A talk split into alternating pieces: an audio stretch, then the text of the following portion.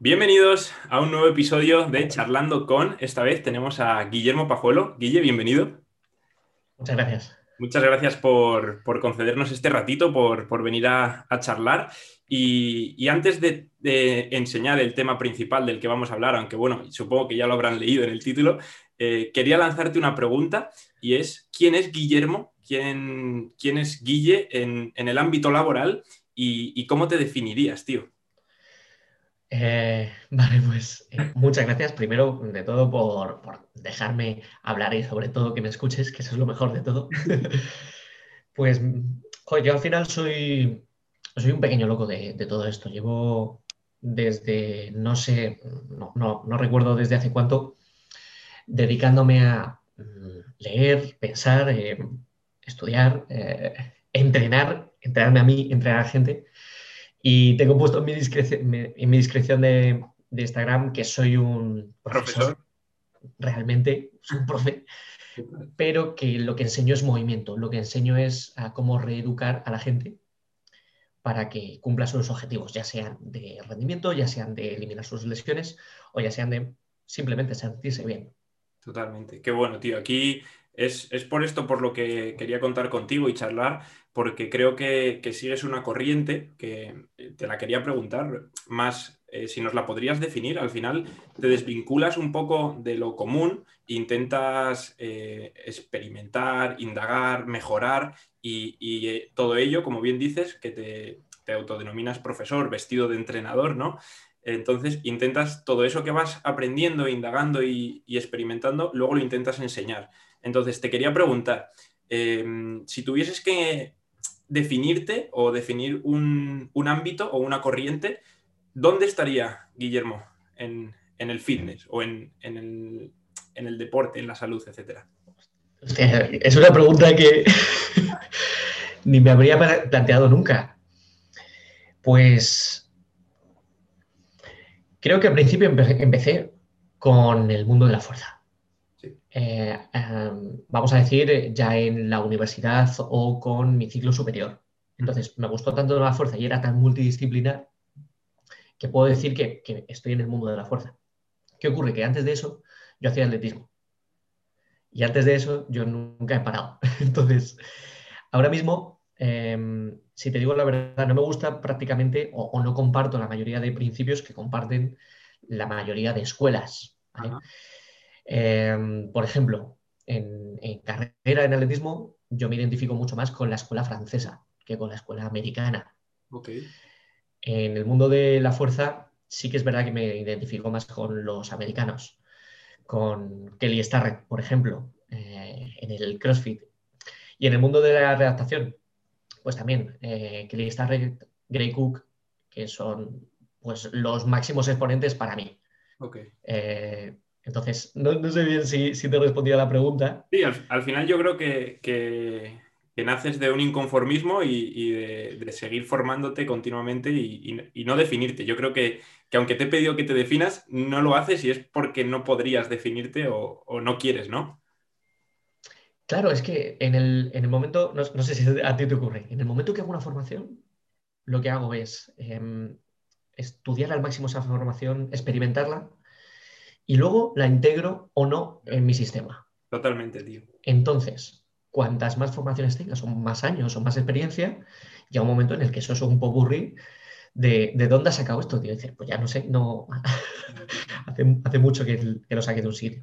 Qué bueno, sí, la, integración continua de seguir aprendiendo, seguir investigando y, no encasillarnos, tío. Yo creo que, es lo que nos define y, joder, vamos a seguir con ello, tío, que es súper divertido.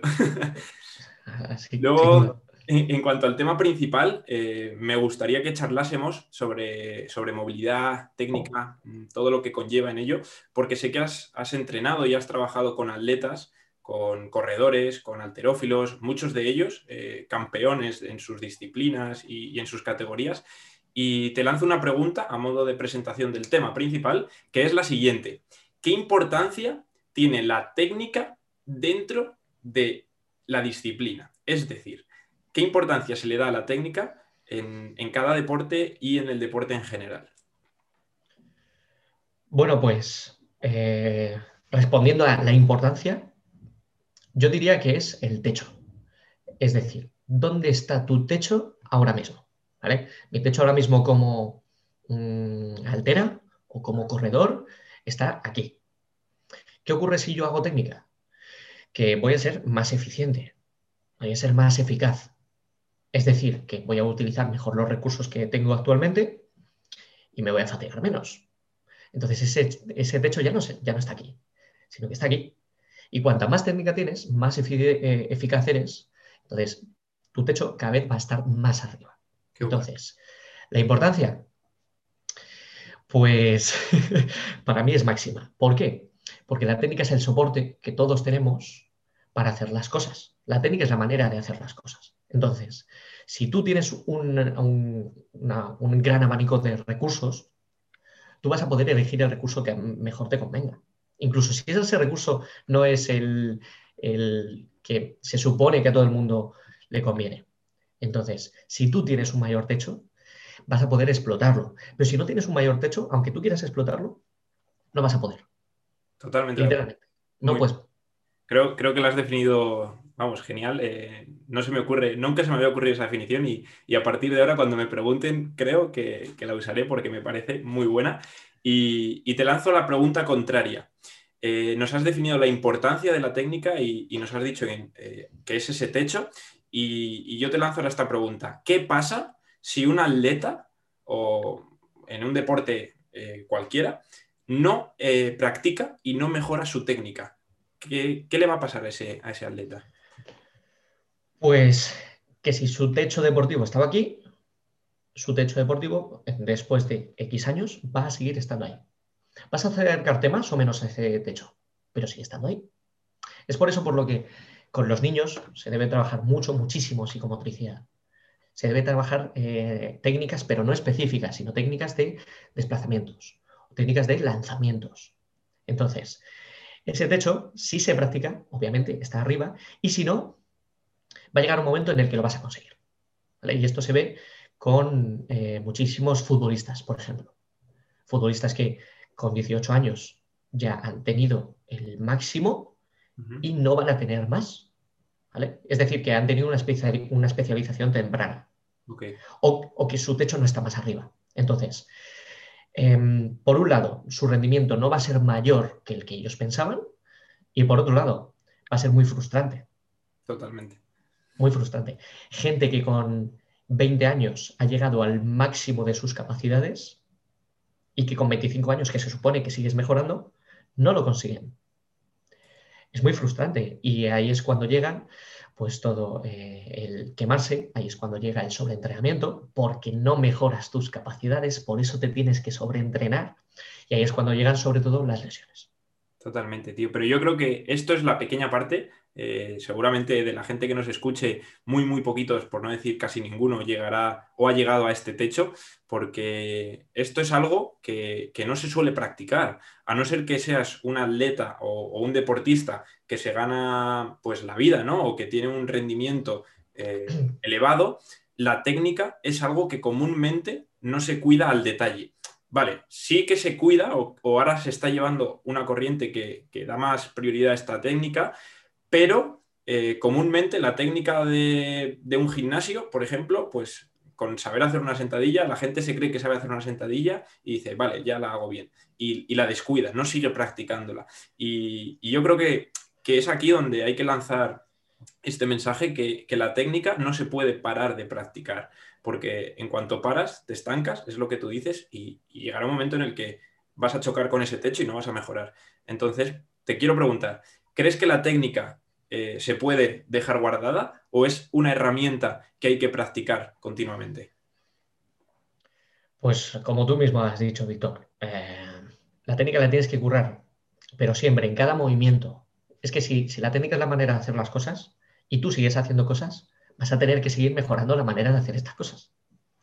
Entonces, em, si extrapolándolo al VBT, es decir, tenemos una velocidad para cada una de las cargas relativas, vamos a tener una técnica para cada una de las cargas relativas también. Total. Entonces, va a variar, ¿verdad? Claro que va a variar. Eh, no es lo mismo la técnica que yo tengo cuando hago un movimiento de alterofilia con 90 que la técnica que yo tengo con 95. Total. ¿Por qué?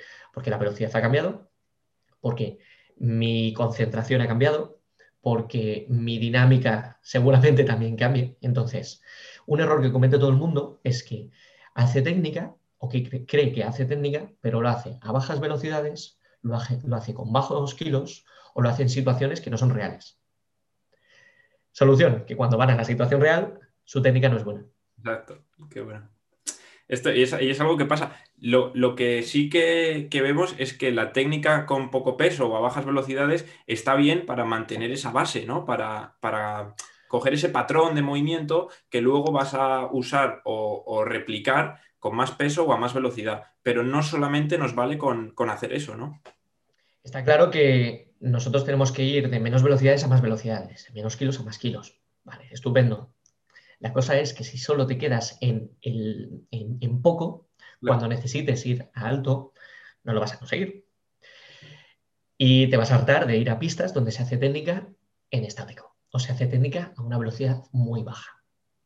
Que al final te, estás, te estás limitando, ¿no? Estás cogiendo un poquito de, todo el árbol que, podrías coger un montón. Claro, eh, es como cuando la gente me dice, eh, ¿qué tal lo hago? Entonces me pasan un movimiento con una pica. Y digo, pues lo haces genial, eres el campeón del mundo con una pica. Pero ponle, no funciona. Ponle kilos a ver qué tal. Qué bueno, tío. Claro. Totalmente. Y, otro, otro tema del que me gustaría hablar contigo, eh, antes de terminar o, de cerrar este, este, apartado de la técnica, es que en tu perfil o en tus redes o en tu forma de trabajar eh, das muchos, eh, mucha variabilidad al movimiento. Entonces, eh, te pregunto yo, ¿hay una técnica adecuada para cada movimiento o hay una técnica adecuada para cada persona? vale, pues esto es muy curioso porque realmente, ¿qué es la técnica o de dónde nace la técnica? Claro, es que... yo tengo un... Claro, yo tengo un modelo técnico. Vale, ¿qué significa ese modelo técnico? Bueno, pues ese modelo técnico significa, eh, o sea, puede significar varias cosas. Primera cosa, que el campeón, el mejor de todos, tiene esta técnica y por tanto debe ser copiada. Eso es un error, porque ese campeón tiene ciertas características que tú no tienes, que yo no tengo y que solo tiene él. Entonces, puedes estudiarlo, pero para conocer la mayoría de características que tiene, para poder replicarlo, vale, pero no copiarlo. Luego tienes la técnica elemental, que es la técnica que solemos tener todo el mundo. Es decir, da igual a quién le pidas correr rápido, sprintar, que todo el mundo va a ir de antepié. Entonces, si tú quieres sprintar, vas a tener que ir de antepié. Luego está la técnica que utilizan la, mayoría de deportistas. Que esa técnica mm, son, son parámetros que si tú quieres ir a un rendimiento máximo, vas a tener que hacer.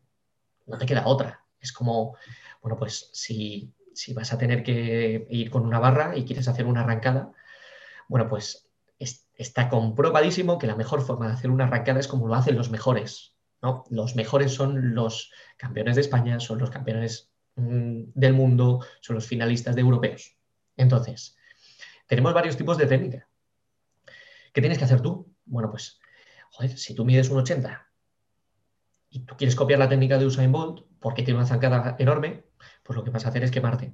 Lo que vas a hacer es lesionarte porque no puedes llegar a esa frecuencia o esa, esa amplitud de zancada. ¿Qué tienes que hacer? Pues coges tus características individuales, estudias la mejor técnica o los mejores parámetros que tú puedes llegar a utilizar y los metes. ¿Qué ocurre? ¿Tienes que tender a lo que hace Usain Bolt? Para mí, sí, que es una, una amplitud de zancada grande y de ahí frecuencia. ¿Qué ocurre? Que hay gente que ya mide dos metros y tiene una amplitud muy grande, ¿qué tienes que tender? A justo lo contrario, a meter una frecuencia de zancada muy grande, que son los que hacen los bajitos. es decir, la técnica que tiene eh, Coleman no tiene nada que ver con la que tiene eh, pues Asafa, por, poner esta, esta comparativa. Entonces, tú ves tus características y a partir de ahí eliges tu técnica. Totalmente. Sí, al final es hay un estándar o hay algo a lo que imitar, pero siempre adaptando a tu forma de ser y a tus composiciones y a tus palancas, a tu movimiento y sobre todo también a tu estado. Es decir, no es lo mismo, porque esto eh, muchas veces eh, yo lo he visto en personas lesionadas o en personas que están haciendo una readaptación que, se juzga la técnica de esas personas diciendo, ¡guau! ¿Qué está haciendo? Vaya, vaya técnica. Y luego te das cuenta que está haciendo eso porque está lesionada o porque no puede hacerlo de otra manera, etcétera, etcétera, etcétera. Entonces, eh, técnica perfecta en general o para una persona. Yo diría que hay técnica para cada persona. Pues mira, hay algo súper curioso. Eh, esto es, algo muy técnico de carrera y es que en el sprint se supone que la rodilla no se debe extender al máximo cuando, en, la parte anterior de, la carrera. ¿Y eso por qué? Porque el modelo técnico te lo ha dicho así. Vale. Pues te animo a que te veas las mejores marcas de cada uno de los atletas donde sí se extiende la rodilla. Es decir, en carreras en las que no son rápidos, no se extiende la rodilla, y en carreras donde sí de verdad son rápidos, se extiende la rodilla. Vaya. ¿Qué, cosas? Entonces, ¿tú qué tienes que entrenar? ¿El extender o el no extender? Pues para mí, si tú cuando vayas a estar al máximo, al máximo, al máximo, vas a hacer eso, pues tienes que entrenar esa situación. Totalmente. Al final es escoger el movimiento y adaptarlo y replicarlo para cada, para cada momento, cada situación, cada persona. Exacto, exacto. No es la misma la, salida de tacos que tú haces cuando estás en forma que cuando no estás en forma. ¿Qué ocurre? Que tienes que ir adaptándola. La técnica va a ser siempre...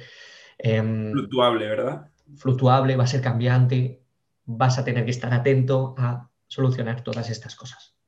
Por eso a mí me gusta, como yo respondo a tu pregunta anterior, meter mucha variabilidad. ¿Por qué? Porque dentro de esa variabilidad tú te vas a coordinar mejor para cada uno de los movimientos. Entonces, si te coordinas mejor, tienes más soluciones.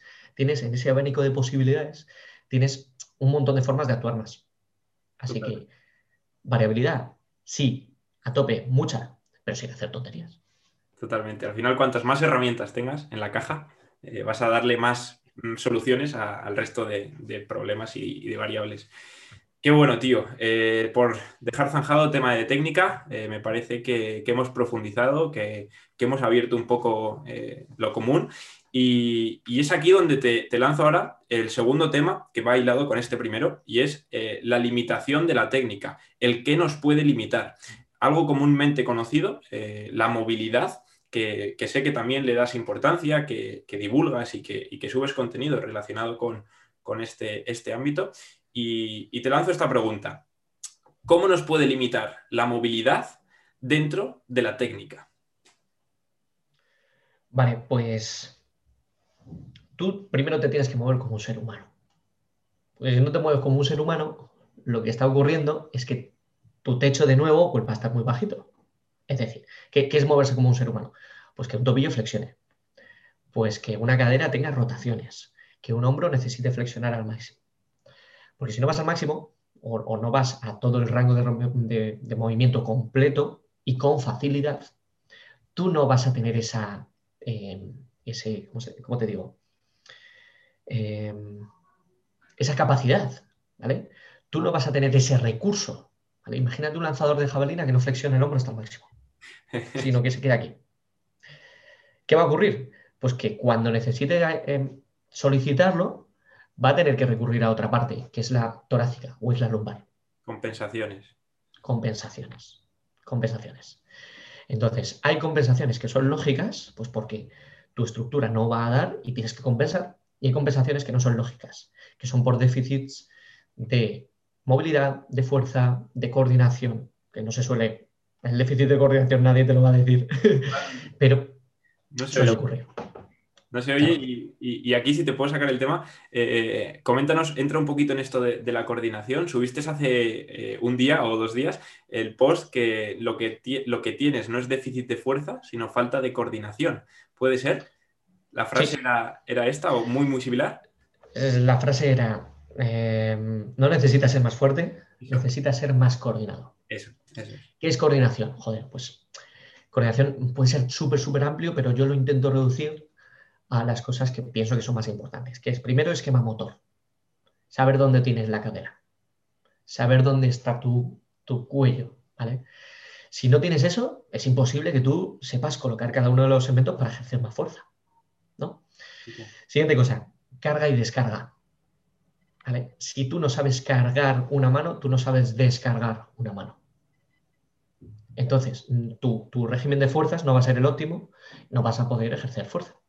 Sí, totalmente con, el pie, que en, la carrera, o sea, al final es, yo creo que, la coordinación o lo que te refieres es desgranar un poco todo e ir a, ese principio del movimiento, de la unión ¿no? y de los patrones.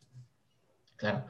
Mira, tengo yo un, un dinamómetro manual para ver fuerza de agarre y muchísimas chicas me dicen, yo es que no tengo fuerza de la mano. Y yo que le respondo, no, no, tú de momento, de momento no sabes hacer fuerza. Entonces, súper sencillo. Si tú tienes los dedos juntos e intentas hacer fuerza, no tienes fuerza. Pero si tú tienes los dedos extendidos, ¿vale? Y aducidos, y tú haces fuerza, vas a tener muchísima más fuerza. Entonces, no es que no sepas, o que no tengas fuerza, es que no sabes, no sabes hacerla. Qué bueno. Eso es coordinación. Y esto, eh, lo bueno de esto es que se puede trasladar a, todos los ámbitos, a todos los movimientos, a todos los ángulos, a todo, a todo, todo. A todo. Por, eso, por eso a, mí me, da rabia cuando la gente se, mata, se mata, se mata, se mata. Y, yo estoy viendo, digo, pero si es que no sabe ni colocar el pie. Pues, ponte, ponte 15 kilos más si no sabes. Entonces... Esa, esa, cosa que nos pasa a los entrenadores, que nos llevamos las manos a la cabeza y decimos, Dios, pero... claro, claro, claro. Entonces, eh, ¿por qué no se hace? Pues entiendo que por uno, por desconocimiento y dos, por desconocimiento, porque en el momento que lo sepas, claro que lo vas a hacer. Yo, personalmente, yo peso ahora mismo 75 kilos. Y no, estoy moviendo malos kilos en, en un montón de cosas. Y no es porque yo sea muy fuerte, que no lo soy. Es porque sabes coordinarte. Y ya está, y punto. Entonces, em, esta cosa de cargarte y descargarte, de saber dónde tienes colocado cada, parte, de saber que si tú con una rotación externa eres más fuerte en un movimiento, eso es súper rico. Y eso es técnica y eso es movilidad también. Porque si tú no llegas a una rotación externa, no puedes hacerlo. Totalmente. Al final, volvemos a lo de antes, el abanico. Cuantas más, eh, herramientas en, tu abanico de herramientas, mejor. Y, volviendo al tema de la movilidad, tío, eh, importancia que le ves dentro del ámbito deporte, dentro del ámbito salud. Y luego, sobre todo, también quiero, quiero preguntarte, porque la técnica ya sabemos que es muy importante, que es ese techo, pero la movilidad va, muy hilada. Al final, la movilidad creo que es la que te va a dar que, que, tú llegues a esa técnica o que llegues a esos movimientos o que consigas esa técnica. Entonces, importancia de trabajar esta movilidad y qué es lo que pasa si no, si no la trabajamos. Pues mira, lo primero, Víctor, ¿qué es la movilidad? La movilidad es la capacidad que tiene una articulación de moverse en todo el rango de, de, movimiento de forma activa y con un centro instantáneo de giro estable. Esto, eh, lo repito, la movilidad es la capacidad que tiene una articulación de moverse en todo el rango de recorrido es decir, que si una estructura ósea no se puede mover, no se va a mover. ¿vale? Entonces, mucha gente se, limita a mover una cadera, mover una cadera, y la cadera tiene esta conformación X y no se va a mover. Entonces, la máxima movilidad que tú puedes llegar a tener está supeditada a factores pasivos, ¿vale? como son los óseos. Luego, la movilidad es la capacidad activa, es decir, a mí es que el hombro no me flexiona y tú le coges el hombro pasivamente y sí flexiona. Y tú dices, uy, igual lo que tienes, igual lo que eres es muy vago y no te gusta levantar el brazo hasta ahí, o no tienes fuerza. ¿Vale? Y luego, la, eh, movilidad también es el, eje instantáneo de giro estable. Es decir, no vale de nada que tú flexiones un hombro si lo que estás haciendo es eh, eliminar el movimiento de la escápula, el campaneo externo. Entonces, mira, mira, mira que bien lo hago. Y tú ves que la escápula está donde no tiene que estar. O que un tobillo, eh, mira, mira qué flexión de tobillo tengo. Y lo que estás haciendo es una pronación espectacular. No me sirve de nada.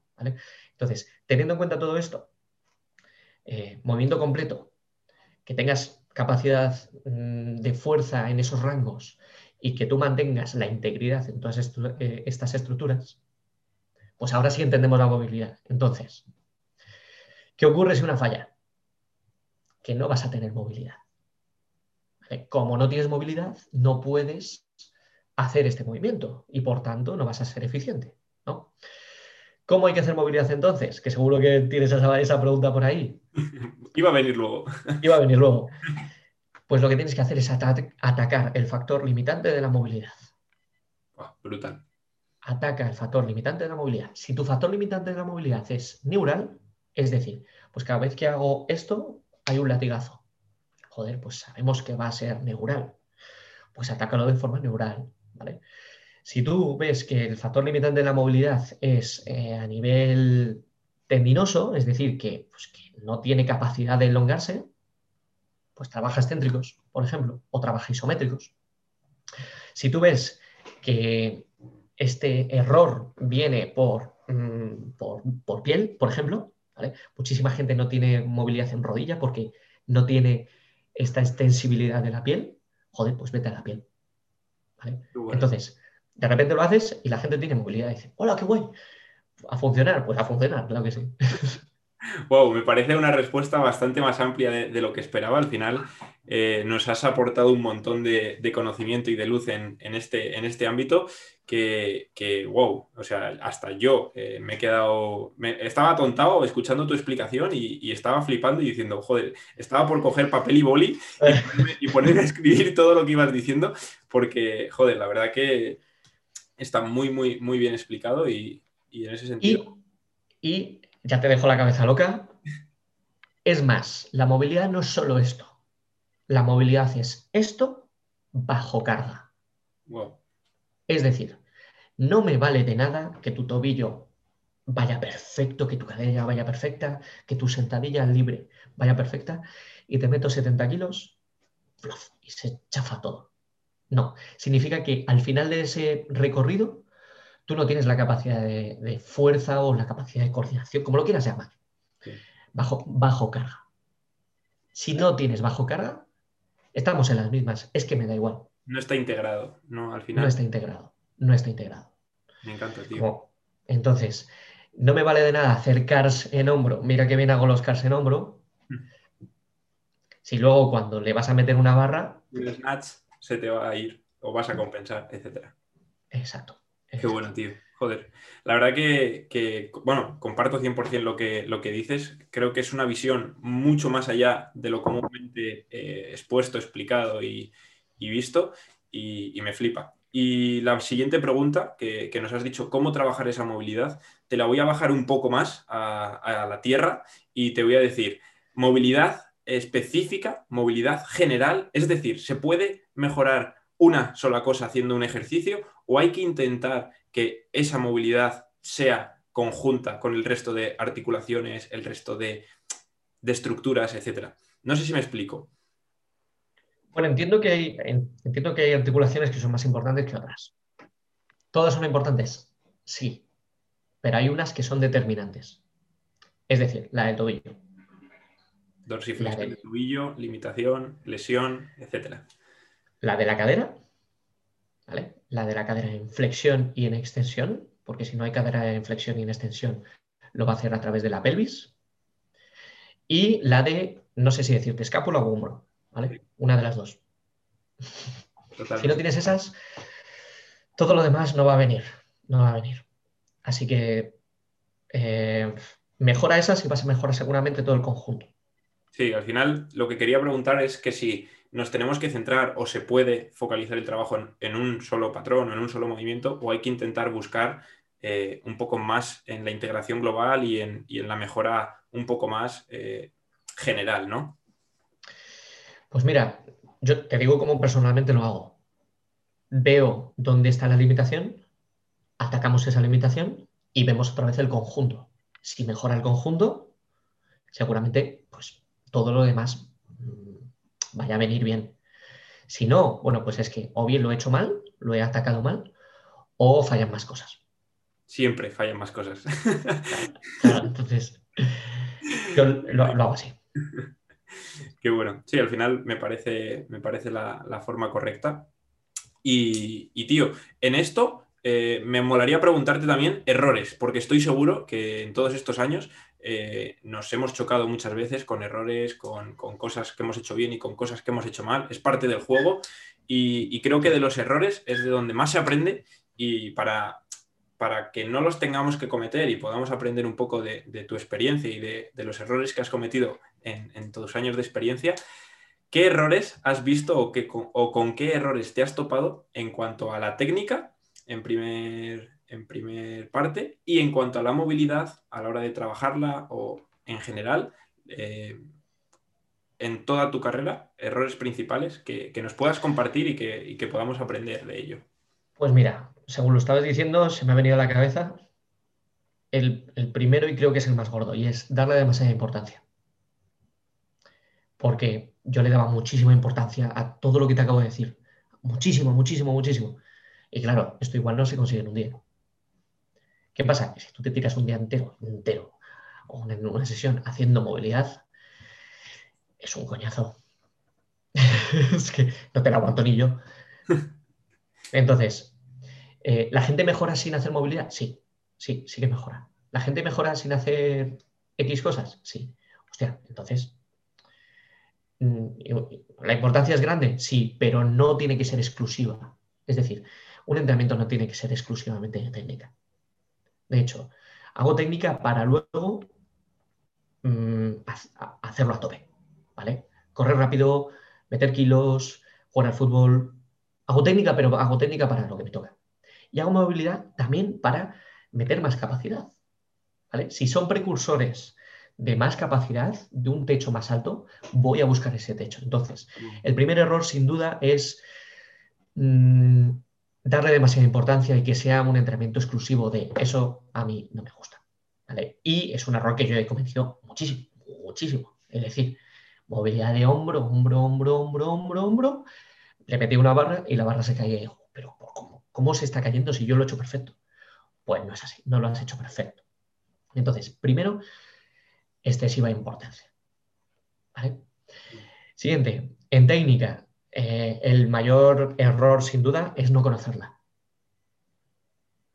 Esto parece, parece, muy estúpido, pero es, es cuando estás dentro, dices, wow, la técnica tiene más de lo que yo pensaba. La técnica que se ve no es para nada la que hay que hacer. Al final, cuando te pones a, desglosarlo todo, dices, eh, yo no conocía la técnica de esto. Eh, sí, em, de hecho, yo, me encuentro en sitios donde, venga, vamos a hacer técnica de... Y digo, pero ¿qué dices? Pero si es, esto no es así. Lo que han hecho es coger el movimiento y hacerlo más lento. Eso es un error muy grande. No, no. Lo que tienes que coger es cada punto importante y desarrollarlo. Y una vez que ya tienes eso, te toca todo lo demás. ¿vale? Entonces, ese primero es el, el error más común. Te pongo el CrossFit. ¿vale? ¿Cómo hemos aprendido a hacer CrossFit? Pues a través de los box de CrossFit. ¿Cómo han aprendido los que dan CrossFit? A través de otros box de CrossFit donde les han dado el nivel 1 de CrossFit, que es un fin de semana. Sí, ¿Qué vas a aprender ahí? Entonces, es, como un error sobre un error sobre un error. Es el teléfono escarcharrado en el entrenamiento. Entonces, el error que cometiste en técnica el primer día se ha ido replicando y ahora mismo la técnica es así. Bueno, pues no es así. Entonces, no se sabe la técnica, por tanto, no se puede entrenar la técnica.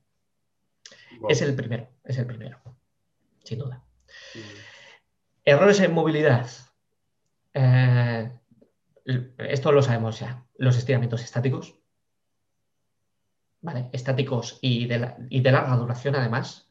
Es decir, a mí que me gusta el yoga. Pues, pues vale, pues, pues eh, enhorabuena, pero eso no es movilidad, eso no, funciona. Em, claro, estiramientos estáticos. Em, siguiente, hacer los ejercicios de Instagram. Ese me parece un gran error. ¿Por qué? Porque el ejercicio de Instagram, y mira que yo subo, son en un contexto cerrado para un objetivo que tú lo puedes coger, si coincide, llévatelo, pero si no coincide, eh, échale más imaginación. hombre, y más nosotros que somos entrenadores, pues échale más imaginación. Entonces, copiar los ejercicios de Instagram. Y por último, eh, lo, que, lo que hemos dicho antes, bajas velocidades, bajas cargas y, no tener situaciones reales. Poca transferencia al movimiento que luego vas a desarrollar. Sí. Creo que, lo que has dicho me quedo con que eh, darle más importancia de la que tiene, como todo, al final no es, no es lo que hay que hacer. Eh, todo en exceso al final deja de ser eh, bueno y, esto es una parte de ella. De hecho, yo también soy partidario de integrar esta técnica y esta movilidad en el calentamiento o en sesiones cortitas de, en las que se profundice, pero que no sea la parte principal ni el bloque principal del entrenamiento. Es importante, sí, ahí coincidimos, pero tampoco hay que solamente hacer eso. Es, es parte de, un bloque, de un pequeño bloque dentro del entrenamiento. Y yo creo que, aquí coincidirás conmigo, Guille, que la movilidad y la técnica se mejora con la práctica de los días, no con la práctica de un día 10 horas. Es decir, todos los días 10 minutos vas a mejorar mucho más a largo plazo que un día 10 horas y luego un mes sin hacer nada. Claro, es como, eh, yo quiero estar sano y te comes 37 manzanas. quizá una al día, vaya mejor. Pues mira, eh, sigo diciendo los, los porqués, los cómo, pero no te estoy diciendo eh, eh, cómo hago las cosas. Pues entonces, ¿cómo meto yo movilidad y cómo meto técnica? Que esto, esto es súper curioso. Pues yo lo hago de una forma bastante, bastante anárquica. Y te digo cómo. Si estoy en una clase grupal pues meto un juego y la motivación del juego es el que no lo consigue se pone a hacer movilidad o el que lo consigue se pone a hacer movilidad. Entonces, mola un montón porque estamos jugando, yo que sé, al pilla-pilla y luego la gente se retira y empieza a hacer movilidad torácica en rotación. Y dices, hola, qué guay. Entonces, lo mezclo. Entonces, mezclo eso y también con técnica. Qué bueno. ¿Y parte como del calentamiento? Mejor. Por ejemplo, sí. Sí, sí, sí. Entonces tienes un 2x1, tienes un 3x1 y son súper ricos. Sí, al final te es más atractivo el, practicarlo. Muchísimo más, muchísimo. Es algo que no suele ser atractivo, ¿no? Y por eso tampoco se hace mucho. Claro. A ver, no suele ser atractivo porque, vamos a ser honestos, es un coñazo. Hombre, y a veces duele. Entonces, ¿por qué voy a hacer eso? No, no. Pues entonces, a mí que me gusta mm, sacar un poco más de brillo, lo meto así. Entonces, te meto algo que te gusta y algo que no te gusta. Así, pues más o menos, la balanza queda a cero. Qué bueno, tío. Al final, bueno, yo comparto mucho esa visión también de, divertir y, hacer las cosas de esta manera, porque al final somos entrenadores, eh, profesores, incluso si, te quieres denominar y, y, tu pasión también es enseñar, porque creo que dentro de cada entrenador también hay un profesor, porque más allá de entrenar hay que enseñar hacerlo y, hacer las cosas. Entonces, comparto mucho esa visión. Y, tío, última pregunta que te voy a lanzar. Eh, creo que quien haya llegado hasta aquí eh, le va a dar importancia, eh, va a saber por qué es importante, va a tener un montón de conocimientos y va a querer profundizar un poco más. Entonces, Guille, dinos cómo podemos saber en qué fallamos en nuestra técnica o en nuestra movilidad o en nuestros patrones, etcétera, y cómo podemos mejorarlo. Si le tuvieses que dar un consejo a alguien que nos estuviese escuchando, ¿qué le dirías? Pues Víctor, me parece una pregunta estupenda. Eh, suelo decirlo mucho en, mis sesiones. Si estás incómodo, mm, mm, significa que algo has hecho, algo has hecho. O te estás habituando a un movimiento nuevo o algo has hecho mal. Es decir, este pie está un poco así, o este pie está un poco así o no he cogido la barra como la tenía que coger. Estoy incómodo. Em, otro de ellos, si me está costando mucho. Si, si, me está costando mucho lo que ayer no me costaba nada, hay un problema. No te has colocado como te tienes que colocar, no has hecho lo del otro día, eh, etc. Y otro, me fatigo mucho. Hombre, si te estás fatigando mucho es porque, o sea, estás sacando el coche en quinta. No estás siendo eficiente ah, no está siendo eficiente, claro. Entonces, eh, joder, igual, igual es que estás fallando algo. Entonces, si te, si te fatigas en exceso, o bien es que te has pasado, ¿vale? O bien es que no has descansado antes, o que, hoy no estás, no pasa nada, que estás incómodo o que te está costando una barbaridad. Si, si tienes esas, es que algo está fallando, obviamente. Entonces, si falla algo, haz una introspección o pregunta directamente, oye, ¿qué me falla aquí? Porque a mí, a mí también me pasa, yo, joder, ¿cómo estoy? Pues, pues, a lo mejor es que no tenías una zapatilla puesta, me ha llegado a pasar, ¿vale? Entonces, algo está pasando por ahí. ¿Cómo mejorarlo? Bueno, pues en función de cuál sea, te toca incluir o eliminar cosas, ¿no? Incluyes elementos, quitas elementos o retrotraes. Vuelves hacia atrás al principio, a ver qué pasa. Eso es, eso es, eso es. Porque ya sabemos, quizá un paso atrás supone cinco adelante. Siempre. En muchísimas ocasiones. Muchísimas, muchísimas veces. Así que. Qué bueno, tío. esas tres. Qué bueno, totalmente. Y, y nos has dicho, y si no sabes, pregunta. ¿Cómo pueden preguntar a Guillermo? Coméntanos un poco, tío. Eh, bueno, aparte lo dejaré en el link aquí en cajita de comentarios, donde en la plataforma en la que nos estén viendo o escuchando, dejaré, dejaré tu Instagram y, tu página web, porque sé que, tienes mucha formación por si alguien quiere em, indagar un poco más sobre alguno de estos temas o ver la formación que tienes. Eh, entonces lo dejaré ahí. Pero cuéntanos un poco, ¿dónde pueden encontrar a, Guillermo Pajuelo y, y qué es lo que van a encontrar? Pues si, si delante del espejo dice mi, mi nombre tres veces, yo aparezco para... no, pues por redes, eh, como tú bien dices en mi página web, y suelo responder, bueno, no, perdón, respondo a todo el mundo. Eh, si puedo ayudar, pues, pues te ayudo. Y como, como bien te digo, si no sabes, pregunta. La técnica se desconoce mucho y es ese la que creo que es mi misión ahora mismo, que es voy a enseñar a hacer estas cosas a la gente. Y eh, dentro de muy poquito voy a sacar plazas de un pequeño curso que voy a hacer, que es simplemente sobre sentadilla y sobre peso muerto. Es decir, vas a aprender sin duda a hacer todos los tipos de sentadilla, todos los tipos de peso muerto.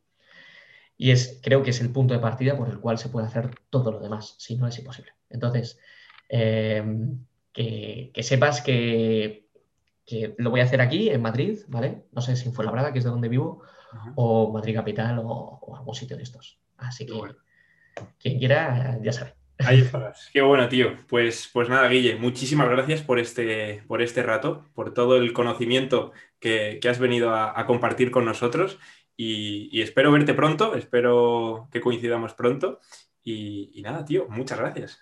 Pues muchas gracias a ti, Víctor. Un, placer eh, hablar y, hablar a y a ver cuándo nos echamos uno de estos cara a cara. Muy bien, tío Guille. Muchas gracias y nos vemos pronto. Hasta luego. Gracias.